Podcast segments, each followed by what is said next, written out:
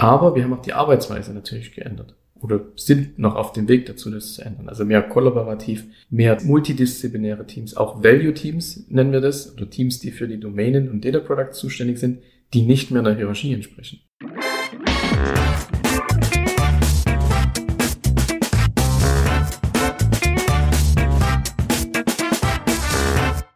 Hallo und herzlich willkommen zu einer neuen Episode des Data Culture Podcasts. Ich spreche heute mit Markus Morgner. Er ist Head of Enterprise Data Platform and Engineering bei der Zeiss Group und hat einen ganz tollen Vortrag gehalten auf der BARC-Konferenz The Heart of Data Mesh and Data Fabric. Er berichtet hier von der Reise von Zeiss zum Data Mesh und hat viele spannende Erfahrungen geteilt, über die ich mich mit ihm im Podcast unterhalten werde. Zum Beispiel, welche Herausforderungen es gab beim Schneiden der Datendomänen oder warum sie letztendlich drei Operating Models entwickelt haben, um der Realität im Unternehmen gerecht zu werden, dass nämlich in den einzelnen Bereichen ganz unterschiedliche Fähigkeiten heute vorhanden sind, Datenprodukte zu bauen und man entsprechend sich immer überlegen muss, wie viel möchte ich zentral unterstützen und wie viel soll dezentral autonom gemacht werden.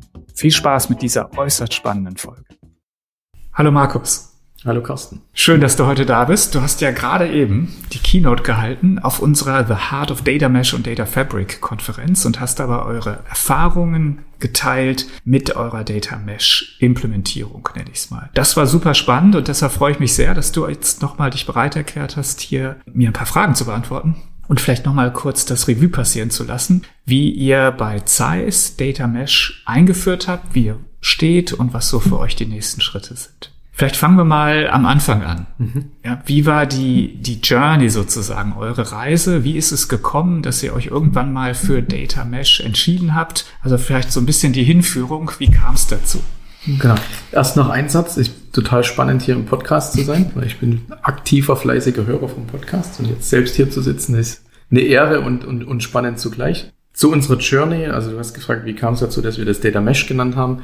Das haben wir am Anfang ja gar nicht. Wir wussten auch gar nicht, also Data Mesh gab es da schon, aber wir, uns war nicht klar, dass das, was wir, was wir vorhaben und was wir bauen wollen, damit relativ deckungsgleich ist oder zusammenpasst. Mhm.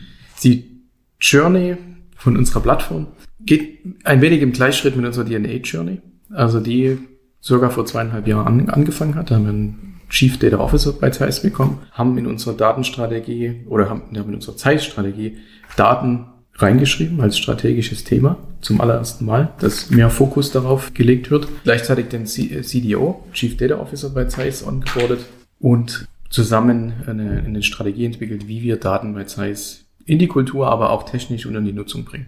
Genau, also Ausgangspunkt vor ungefähr vor zweieinhalb Jahren äh, unserer, unserer Reise, auf der wir immer noch sind, die auch wahrscheinlich nochmal zweieinhalb Jahre und darüber hinaus wahrscheinlich auch gehen wird, war, wie es wahrscheinlich viele Unternehmen kennen, in etwas fragmentierter Zustand. Es gibt verschiedene Data Teams, die sich vielleicht als solche schon verstehen oder vielleicht auch nicht, die einfach so agieren. Ich war früher für das Thema BICC zuständig, in der IT, Zentral-IT angehängt. Es gab aber Management-Reporting, es gab ein Stammdatenteam, es gab Teams, die, die selber mit Dashboards gearbeitet haben und auch Content generiert haben.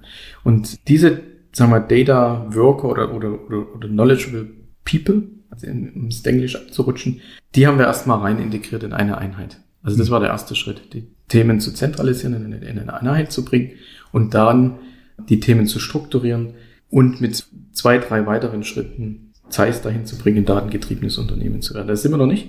Mhm. Das ist die Vision. Ist auch für ein 177 Jahre altes Unternehmen nicht so einfach und ein Unternehmen, was aus der Geräteherstellung kommt, also was eher ein Box-Selling-Business war und teilweise auch noch ist, aber wir sind auf einem guten Weg. Mhm. Da muss ich kurz einhaken, das ist ja total spannend. Also Data Mesh ist ja eigentlich eine Story der Dezentralisierung, aber du hast gesagt, der erste Schritt war eigentlich eine Zentralisierung der verschiedenen Teams. Ich vermute aber, dass trotz der verschiedenen Teams der Datenmanagement-Ansatz wahrscheinlich aber doch zentral war. Also wahrscheinlich ein Warehouse oder was habt ihr da gebaut vor der Idee des Data Mesh?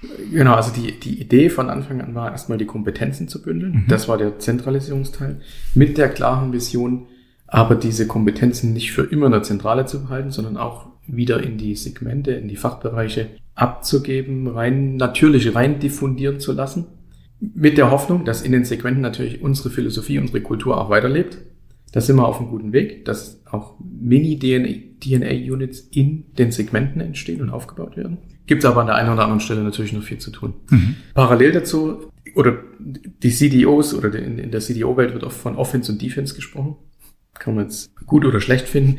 Die, die Idee ist, dass Defense ist alles, was mit, mit Data Foundation zu tun hat, was, da, da fällt Data Governance darunter, Data Management und auch das Thema Data Platform. Und Offense sind dann eher die Themen, die darauf aufbauen, die die Daten nutzen, die die Insights generieren, Dashboards mit Machine Learning, ohne Machine Learning und so weiter und so fort.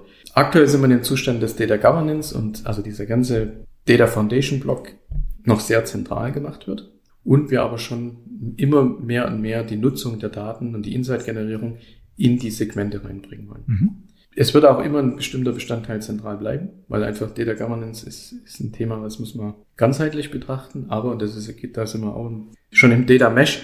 Man muss es auch föderieren, also muss es auch in die, in die Segmente raustragen, aber vielleicht dann nivellieren, wie es für die jeweiligen Segmente dann auch passend ist. Wobei es auch immer einen bestimmten Standard geben wird, der ist non-negotiable sozusagen.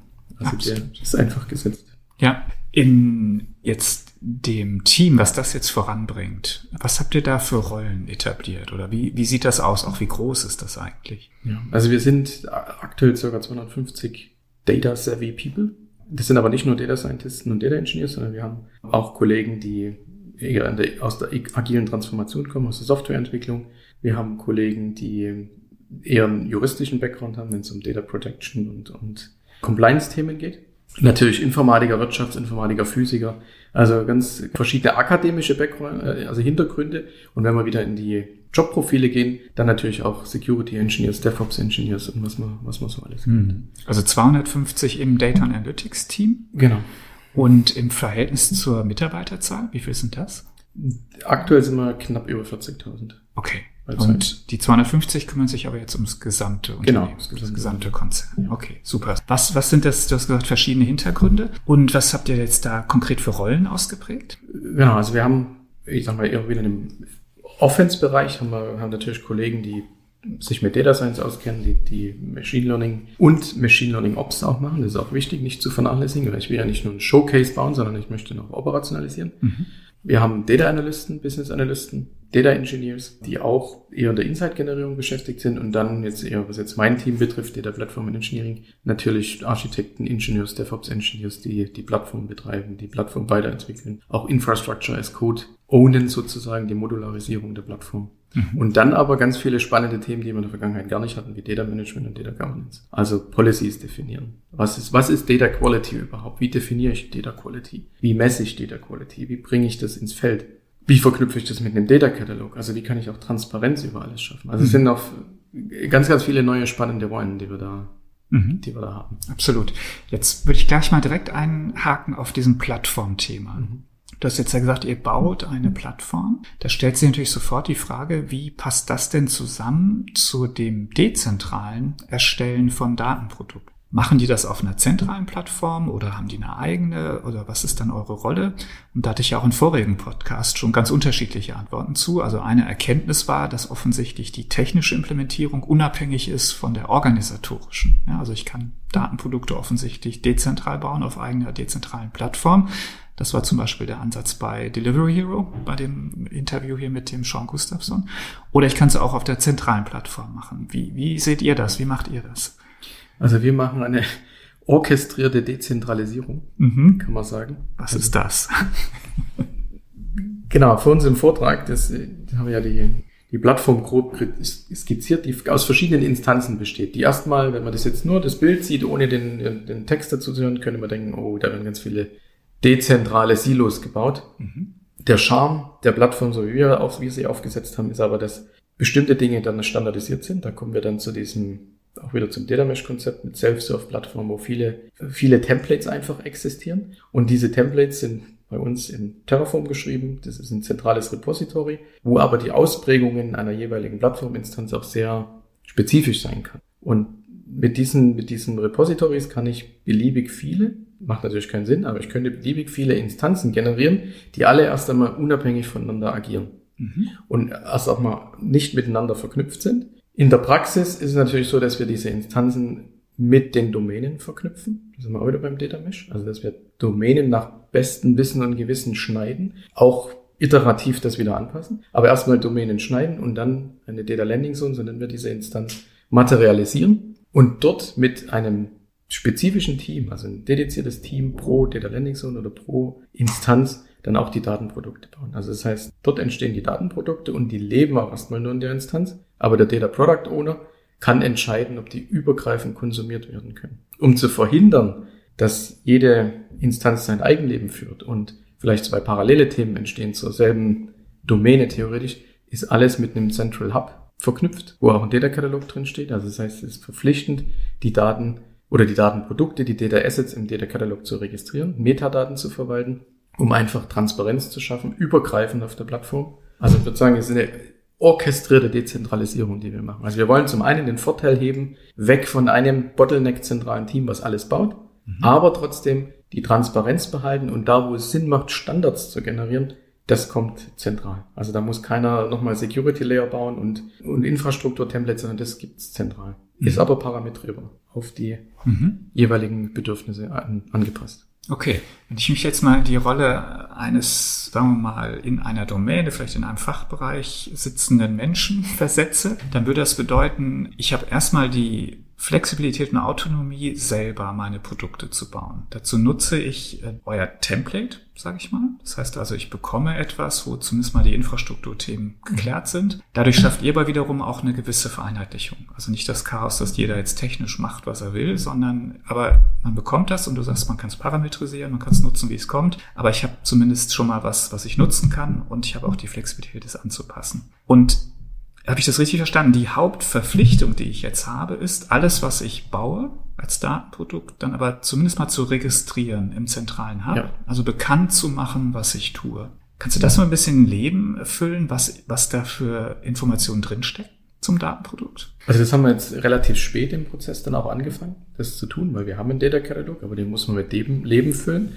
Und das ist jetzt, wir haben einen, einen strukturierten Onboarding-Prozess aus fünf verschiedenen Phasen und im sogenannten Post-Onboarding ist verpflichtender Schritt drin, das Thema im Data Catalog oder im Marketplace zu registrieren. Das heißt nicht, dass automatisch jeder Zugriff darauf hat. Wir wollen das natürlich mit einem Workflow im Hintergrund versehen, wo dann auch ServiceNow und andere Tools zum Einsatz kommen und Berechtigungen dann automatisch generiert werden. Aber die Transparenz muss im Marketplace geschaffen werden. Und typischerweise gibt es eine Datenproduktbeschreibung. Also was ist das Datenprodukt? Wofür verwende ich das? Idealerweise auch, wofür sollte ich es nicht verwenden? Weil es gibt Dinge, die sind einfach sehr spezifisch und machen vielleicht in einem anderen Kontext keinen Sinn. Und dann gibt es auch noch so eine, so eine Art Strukturliste mit Feldern. Also was, also wenn es jetzt zum Beispiel eine, eine tabellarische Anlage ist, also was sind da für Spalten zu erwarten? Wie groß ist das? Ohne die Daten selber zu sehen. Mhm. Wie strikt ist das? Also es gibt ja auch bestimmt Datenprodukte, wo jemand sagen würde, ja Moment, das ist doch hier ein ganz spezifisches Problem, was wir hier lösen, mit ganz spezifischen Daten, die nur wir haben und nur wir brauchen. Muss ich das jetzt trotzdem registrieren?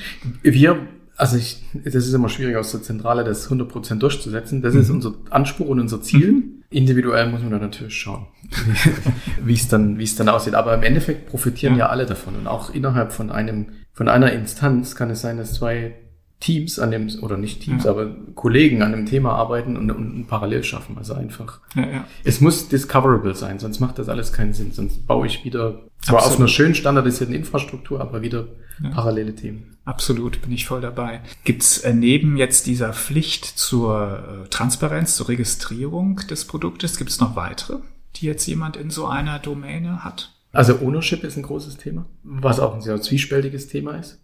Was heißt Ownership? Also wenn, wenn bleiben wir mal nur auf Data Product Ebene, ja. weil alles darunter wird noch schwieriger. Ja. Aber wenn wir, wenn wir von Datenprodukten reden, die gebaut werden, ob das jetzt zentrale, dezentrale sind, dann brauche ich jemanden, der sich dafür verantwortlich fühlt. Mhm. Also wirklich auch ein Produktmanager, Product Owner, wie auch immer man das jetzt genau differenzieren will. Und idealerweise ist diese Person auch in der Lage, OKRs zu definieren. Also das, Erklär mal. Das ist so ein Thema, was wir verpflichtend machen wollten. Mhm. Da, aber da fallen auch ganz viele schon durchs Raster durch, weil sie gar nicht in der Lage sind, das zu definieren. Ist auch dann natürlich die spannende Frage, ist das dann ein wichtiges Thema, wenn ich kein OKR dafür definieren kann? Aber ich glaube, das ist auch kulturell noch schwierig, da das überall in die, in die Organisation reinzubringen, dieses OKR-Denken und, und auch in Roadmaps zu denken. Also wie, ich baue das ja nicht nur einmal, sondern ein Datenprodukt soll ja auch weiterleben, mhm. soll es weiterentwickeln. Mhm. Ähm, ich unterbreche mal kurz. Ja. Ähm, vielleicht weiß nicht jeder, was OKR ist. Sollten wir vielleicht kurz erklären. Also heißt Objectives and Key Results. Results. Man kennt das ja eigentlich so aus den Mitarbeitervereinbarungen. Aber ihr habt, wendet das jetzt quasi an auf Datenprodukte. Mhm. Wenn ich das jetzt einfach mal übertragen möchte, heißt das, also habe ich es richtig verstanden, für jedes Datenprodukt, was existiert, muss es ein Ziel geben oder definierte Ziele. Und Key Results würde also auch messbare Ergebnisse sein. Das ist der Anspruch. Ja. Ich würde jetzt nicht behaupten, dass wir das 100% überall haben, mhm. aber das ist der Anspruch, den wir haben, ein Ziel zu definieren, was will ich mit dem Datenprodukt erreichen und dann, sagen wir, zwei, drei, vier Key Results zu definieren, wo dann auch zum Beispiel ein Prozentwert oder irgendwas Messbares dann auch erkennbar ist. Also wie viel, ja, wie viel Revenue jetzt, also ein ganz simples Beispiel, mhm. kann ich damit generieren mhm. im ersten Schritt? Mhm. Oder, oder was ist im ersten Schritt eine Return Rate oder eine Reaction Rate bei einem Marketing Case oder einem Kampagnen Case? Okay. Also sowas zu definieren. Also eigentlich schon quasi den Nutzen von Data und Analytics oder den Nutzen dieses konkreten Produktes möglichst beziffert. Mhm. Und OKRs ist generell ein schwieriges Thema, sage ich mal. Weil man muss es halt top-down und bottom-up leben, damit es funktioniert. Also wir versuchen das auch, wir nutzen Azure DevOps, direkt in den Backlog reinzubringen. Also das heißt, da gibt es ja Features, Epics oder Epics Features äh, Stories und die ähm, OKRs direkt mit den Features zu verknüpfen. Klär nochmal. Also das, dass wenn ein Entwickler in ja. seinen, wir haben zweiwöchige Sprints für die Plattform, ja. wenn ein Entwickler in seinem Zwei-Wochen-Sprint drin ist, dann eine Story sieht, ja dass die hängt an einem Feature. Zum Beispiel machen wir eine Nutzungsanalyse oder, oder Nutzungsanalyse von, von Daten. Und diese Nutzungsanalyse hat aber direkt auch ein Key Result verknüpft. Und dann wissen die Entwickler, ah, ich zahle mit meiner Arbeit auf dieses Key Result ein. Mhm. Also das ist kein dass auch wirklich ein Bezug dazu besteht. Und also auf der einen Seite zwingen wir die Product Owner, das zu definieren, auf der anderen Seite wollen wir auch dem Entwickler die Awareness schaffen, was erreichst du damit eigentlich? Mhm. Also was ist das Big Picture? Weil, und das ist halt das Schöne in, in diesen, in Azure DevOps oder in, in, generell in diesen, in diesen agilen Tools, dass man, dass man das alles zusammenfahren kann. Okay, spannend.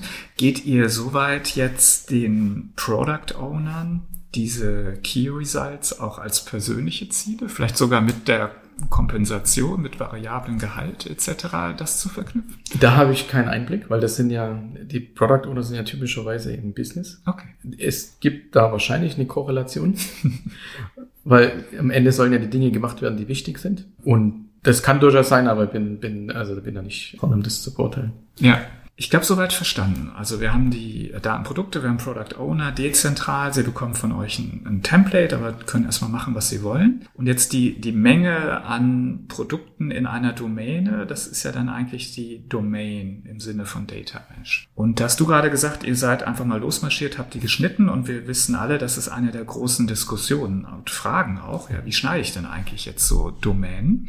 Und da würden mich noch deine, deine Erfahrungen interessieren. Also warum seid ihr einfach losgelaufen? Gelaufen? Also offensichtlich gab es keine klare Definition. Also was war da so bei euch die Erfahrung? Idealtypisch hätten wir mit einer Data Domain Map gestartet. Die hatten wir aber nicht, weil das Data Team, ich sag mal, eher equipped war wie das Data Governance Team. Mittlerweile haben wir ein Data Governance Team und holen auch einige Dinge nach, die wir am Anfang nicht tun konnten. Aber dennoch, ich glaube, das betrifft auch jedes Unternehmen, gibt es ein paar No-Brainer, wie man so sagt, wo man, wo, wo man einfach sagen kann, okay, das ist ein Thema, wo sowohl Quellsysteme, Prozesse und wahrscheinlich sogar die Data Products relativ gut zusammenpassen und da auch ein Team drum formiert werden kann. Typisches Beispiel Finance. Mhm. Und das ist auch eins, was wir sehr zentral managen.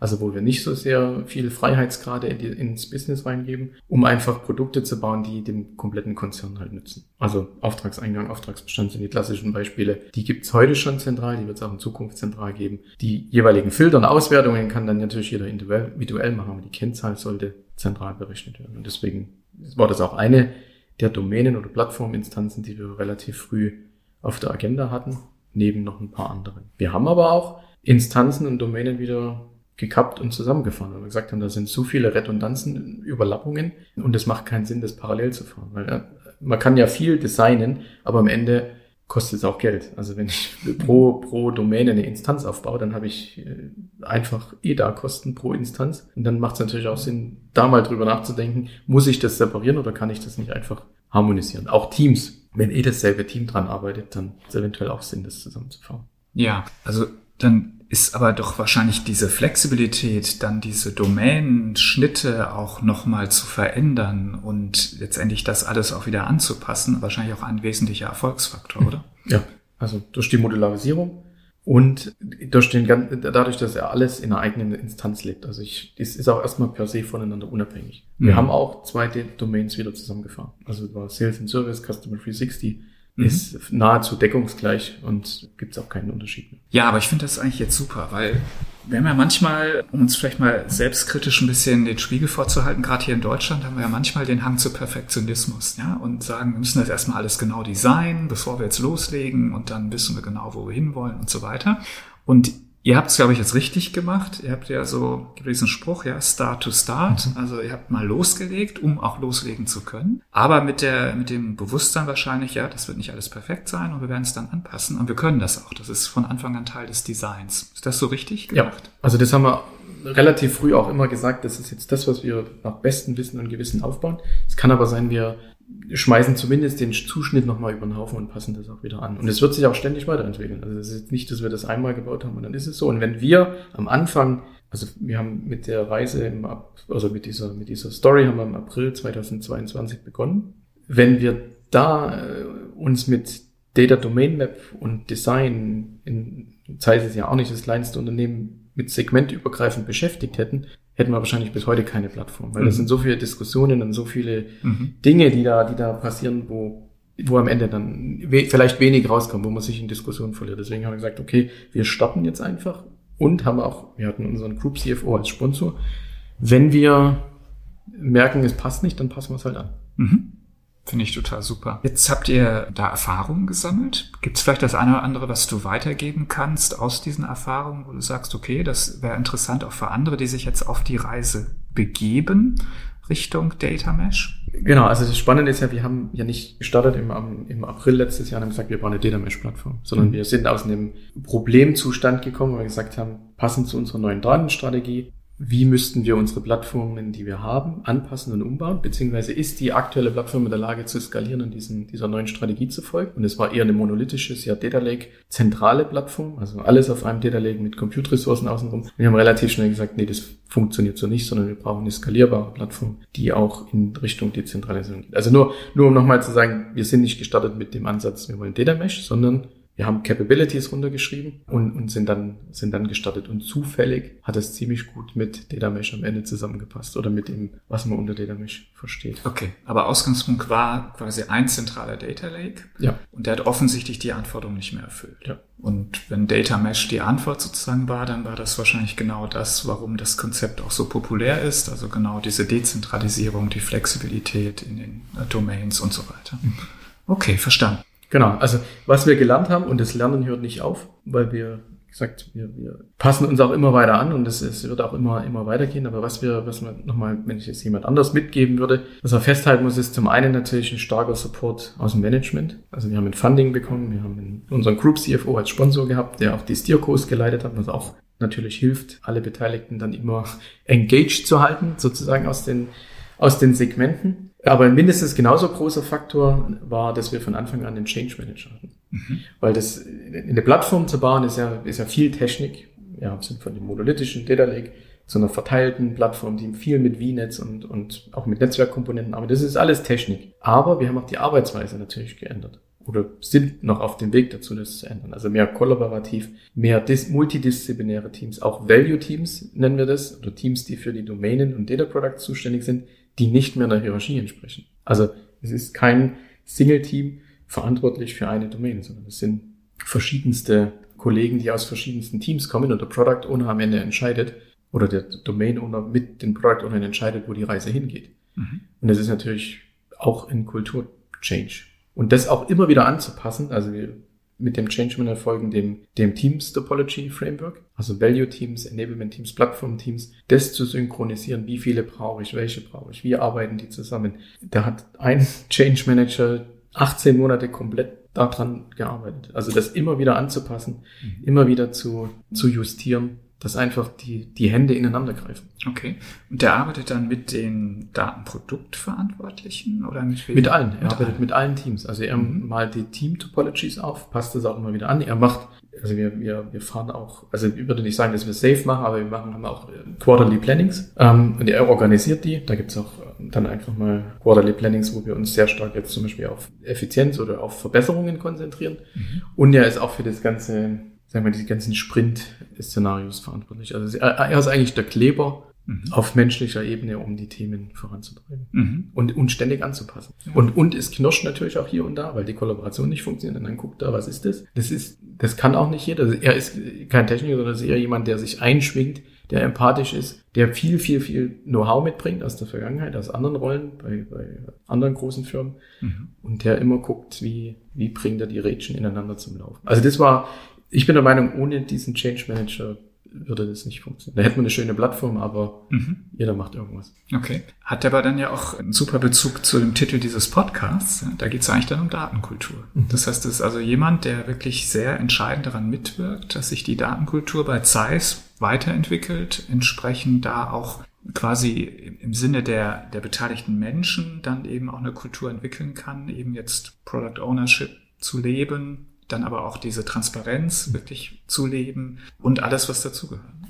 Also wir haben, natürlich ist er nicht nur alleine der Change Manager, wir haben ja noch den Group Data Office, wo auch Kollegen drin sind, die Trainings gestalten, die, generell die Scrum Masters sind drin, die Agile Coaches sind alle da aufgehängt und es wird auch alle vier bis sechs Wochen findet ein Agile Bootcamp statt, um auch immer wieder neue Leute zu trainieren und einfach, also das ist jetzt nur die Methodik, mhm. um einfach in eine Product Owner Rolle reinzubringen oder auch einen Data Engineer einfach nochmal abzuholen. Ja. Mit den, ja, mit der agilen Arbeitsweise. Okay. Also das war die ganz zentrale Rolle des Change Managers. Was habt ihr noch gelernt? Genau, um auf People-Ebene zu bleiben. Also das hört vielleicht nicht jeder gerne, aber es wird ja oft davon geredet, dass die Data Scientisten die Einhörner sind. Ich bin der Meinung, Data Scientisten findet man, also so, findet man schon, wenn man genau sucht. Mhm. Das Einhorn, was wir gesucht haben, als wir Microsoft ausphasen wollten, das war unser Entwicklungspartner für die Plattform, waren eigentlich die Security und Network Engineers. Mhm. Weil wir haben jetzt ein anderes Setup wie vorher. Wir haben viel, also alles ist mit einem VNet geschützt. Und das sind natürlich völlig andere Kompetenzen und völlig anderes Know-how, was ein Data Engineer per se nicht unbedingt mitbringt. Kannst du ganz kurz erklären, was ein VNet ist? Also wir haben äh, die, die, die Plattforminstanzen leben alle in einer eigenen Subscription und die ist mit dem virtuellen privaten Netzwerk geschützt. Mhm. Also das heißt, ich komme nicht ohne weiteres ran, sondern muss einfach ein Loch reinbohren, um an die Daten ranzukommen. Hm. Okay, also Security war schwierig, aber wir haben es genau. dann doch gelöst. Genau. Und DevOps Engineers, weil wir vieles mit Terraform machen, die Modularisierung, war auch ein Thema, was wir unterschätzt haben, was wir jetzt aber ganz gut im Griff haben. Da, haben, da ist es aber einfacher, Leute auszubilden. Also jemand, der gut in Python ist, der kann sich auch relativ schnell in Terraform dann zurechtfinden. Mhm. Und nochmal, ähm, das sind quasi diese Module, das sind quasi diese einzelnen Templates, die ihr bereitstellt für die Domänen-Teams, mhm. worauf die dann wiederum ihre Data Products genau. bauen können. Genau. Also das sind Module, die dann komplett das Deployment für eine Instanz durch, ja. aber parametrieren, also jeweils individuell nach den Bedürfnissen. Okay, das habe ich vorhin gar nicht gefragt, aber vielleicht können wir es nur kurz nachholen. Was steckt denn da eigentlich drin? In so einem Template? Also habe ich da, sagen wir mal, eine Entwicklungsumgebung, ein Datenintegrationswerkzeug, eine Datenbank, ein, ein Visualisierungstool oder was, was sind da für Komponenten? Das ist, das ist individuell. Also im Prinzip ist alles parametrisiert, was, was der Azure Data Stack so bietet. Also mhm. Storage Account, ähm, natürlich die Netzwerkkomponenten außenrum sowieso, aber auch in, in, in Data Warehouse oder ein Synapse, eine Synapse-Instanz, ein Databricks, wenn benötigt, eine Azure Machine Learning-Instanz, auch Komponenten, die außerhalb sagen wir, aus dem Azure Stack kommen, wie zum Beispiel eine MongoDB sind deploybar. Und dafür gibt's Module. Und dann ist es aber davon abhängig, was die einzelne Domäne braucht, weil nicht jeder muss Machine Learning von mhm. Anfang an haben. Manchmal reicht ein Data Lake mit einem, mit einer Azure Data Factory und dann, ja, vielleicht noch mit einer Synapse-Instanz und einem, einem Power BI Gateway oben drüber, kann ich dann schon meine Dashboards bauen. Und das ist alles parametrierbar. Aber ihr beschränkt euch sozusagen auf die Services, die, die jetzt in dem Fall die Azure-Plattform bereitstellt. Nicht 100 Prozent, aber wir haben auch anderes, also wir okay. integrieren auch andere Services. Okay, also man aber wir sind schon, wir versuchen sehr stark auf mhm. Plattform as a Service zu gehen, um einfach mehr, mehr Synergien zu heben auch. Okay, zurück zum Thema Lessons Learned und Erfahrungen. Jetzt hast du relativ viel auf der People-Ebene erwähnt, was ja auch eigentlich total äh, Sinn ergibt, weil wir haben ja natürlich erstmal ein organisatorisches Konzept im Data Mesh und wir haben ja auch die Bedeutung der Datenkultur auch gerade schon rausgehoben, was natürlich wiederum letztendlich die Menschenthemen sind. Was, was gab es noch für Erfahrungen? Genau, die auch eine sehr spannende Erfahrung war, dass wir wollen ja Daten demokratisieren, wir wollen die Ownership nicht nur zentral haben, sondern dezentralisieren. Es können aber gar nicht alle Leute damit was anfangen mit der Ownership. Nicht jeder will die Ownership. Da muss man erstmal das, die richtigen Leute finden. Vielleicht braucht es auch einfach nur Zeit, um mehr Owners zu gewinnen. In einigen Themen sind wir die Proxy-Owner für Datenprodukte oder auch für, für Domänen, was jetzt nicht ideal ist. Bei, bei manchen Themen macht es total Sinn, weil Finance das ist was, das, das, das ownen wir zentral. Aber bei anderen Themen sollte eher das Segment in den, in den Lead gehen, aber wir haben, wir sind noch nicht auf der Ebene, dass sich dort ein Owner findet, der das auch Ende zu Ende dann treibt. Mhm. Sozusagen. Also Proxy Owner heißt, ihr macht es, obwohl ihr es gar nicht machen wollt, genau. aber irgendjemand sollte es tun, damit es überhaupt äh, zum Starten kommt und dann hoffentlich ergibt sich das noch. Genau. Dass man den, den Data oder Data Product Owner dann auch findet. Okay, also ist vielleicht dann auch eine Lehre, ne? Also nicht, nicht jeder will diese Verantwortung. Also darauf sollte man dann auch vorbereitet sein im Data Mesh. Ja, das ist war eine, ein großer mhm. effekt Mhm. Was wir noch, was jetzt ein bisschen widersprüchlich zu dem Thema Ownership vielleicht ist, auf der anderen Seite gab es bei uns, als wir angefangen haben, diese, diese Plattforminstanzen, die ja am Ende eine Domäne repräsentieren, materialisieren, zu shapen, ist so ein FOMO-Effekt entstanden. Vor allen Dingen in den Data-Teams. Okay. Also in unserem eigenen Team sozusagen, mehr oder weniger. Fear of Missing Out. Das ja. heißt, jeder wollte dabei sein. Genau, also so nach dem Motto No Deal, also no, no DLC, no Future. DLC heißt Data Landing Zone. Also wenn ich jetzt keine eigene Instanz der Plattform habe, was mache ich denn dann? Also das war was, das haben wir überhaupt nicht auf dem Schirm gehabt. Mhm. Haben wir dann auch wieder eingefangen und gesagt, dass die DLZ spielt eigentlich gar nicht so sehr die Rolle, sondern eher die Datenprodukte. Und es sind auch mehr Instanzen designt worden, als eigentlich notwendig sind, weil Leute dann auch manchmal gern dazu tendieren, ihre Königreiche zu sichern. Das musste man dann auch wieder einfangen. Da hat auch der Change Manager natürlich geholfen und das dann etablierte Data Governance Team, was auch Guardrails definiert hat oder noch weiter definiert mit uns, wie man das, ähm, also wo es Sinn macht zu trennen und wo macht es Sinn, das eher zusammenzuführen. Ja, das heißt aber genau dieser Schnitt von Domänen ist dann doch etwas, wo ich eine zentrale Governance brauche, ja. um dann eben so ein Wildwuchs und Königreich ist sehr schön. Da sind wir ja im Endeffekt vielleicht irgendwann wieder bei den Silos, die wir eigentlich gerade mhm. vermeiden wollen. Okay, aber eine wichtige Governance-Funktion, die ich haben muss, und dann muss ich auch die Durchsetzungskraft haben, ja. weil das hat sich ja jemand dann vielleicht schon nett zurechtgelegt und gesagt, hier, das sind jetzt meine, das ist meine Domäne. Und dann müsste er aber auch in der Lage sein zu sagen, nee, das nehmen wir dir jetzt wieder weg und du musst bitte Teil werden von der Domäne. Genau. Und da dieser FOMO-Effekt jetzt primär in unserem eigenen Team passiert ist, war natürlich die Governance einfacher, als mhm. wenn das jetzt im mhm. Segment passiert wäre. Weil dann, ja. so CDO sagt immer, eat your own dog food. Also das haben wir dann schon ja. selber geregelt. Ja, aber trotzdem interessanter Effekt. Genau. Und dann noch zwei Themen, Themen oder, oder ein, ein Thema, was eigentlich zusammengehört zum Thema People, was wir vorher auch nicht hatten oder was wir nicht so in der Form gelebt haben. Wir haben zwei Councils etabliert. Das sind jetzt keine Wasserköpfe oder, oder irgendwelche Gremien, die, die nur Kaffee trinken, sondern es ist ein Gremium, was, sagen wir mal, die Produktpipeline anschaut und auch eine Priorisierung durchführt. Also in welcher Reihenfolge bauen wir was auf der Plattform. Das wird vielleicht später weniger relevant, wenn wir die alle Instanzen ausgeprägt sind und die dezentralen Teams voll enabelt sind. Am Anfang, wo wir gestartet sind, ist natürlich schon ein Thema, weil es kommen auf einmal 20 Instanzen, die deployed werden müssen mit unterschiedlichen Ressourcen. Da hat man schon noch Bottlenecks, aber das wird besser. Aber das, da hat das Council geholfen, einfach zu priorisieren. Und wir haben ein Architekturboard installiert, was dann auch nicht nur aus dem Data Analytics Team besteht, sondern Corporate IT, Legal, Security, wo fundiert Entscheidungen getroffen werden, wenn es darum geht, wie gehe ich mit Firewall um, wie schütze ich End Endpunkte, wie mache ich Verschlüsselung und alle solche Themen. Das sind alles Themen, die auch über den DNA-Scope hinausgehen, wo ich auch andere Kollegen brauche. Und die Entscheidung, also es wird, alle zwei Wochen findet es statt. Es wird eine, eine Agenda vorbereitet, es gibt die und die Themen, die besprochen werden müssen und dann wird auch die Entscheidung dokumentiert und festgehalten. Das heißt, was wir in der Vergangenheit auch nicht hatten, wenn jemand kommt und sagt, warum habt ihr das eigentlich so gebaut?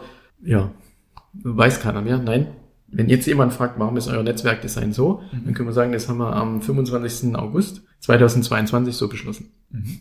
Mhm. Das heißt natürlich nicht, dass es für immer so sein muss, aber wir können es nachvollziehen, warum Dinge so sind, wie sie sind. Mhm.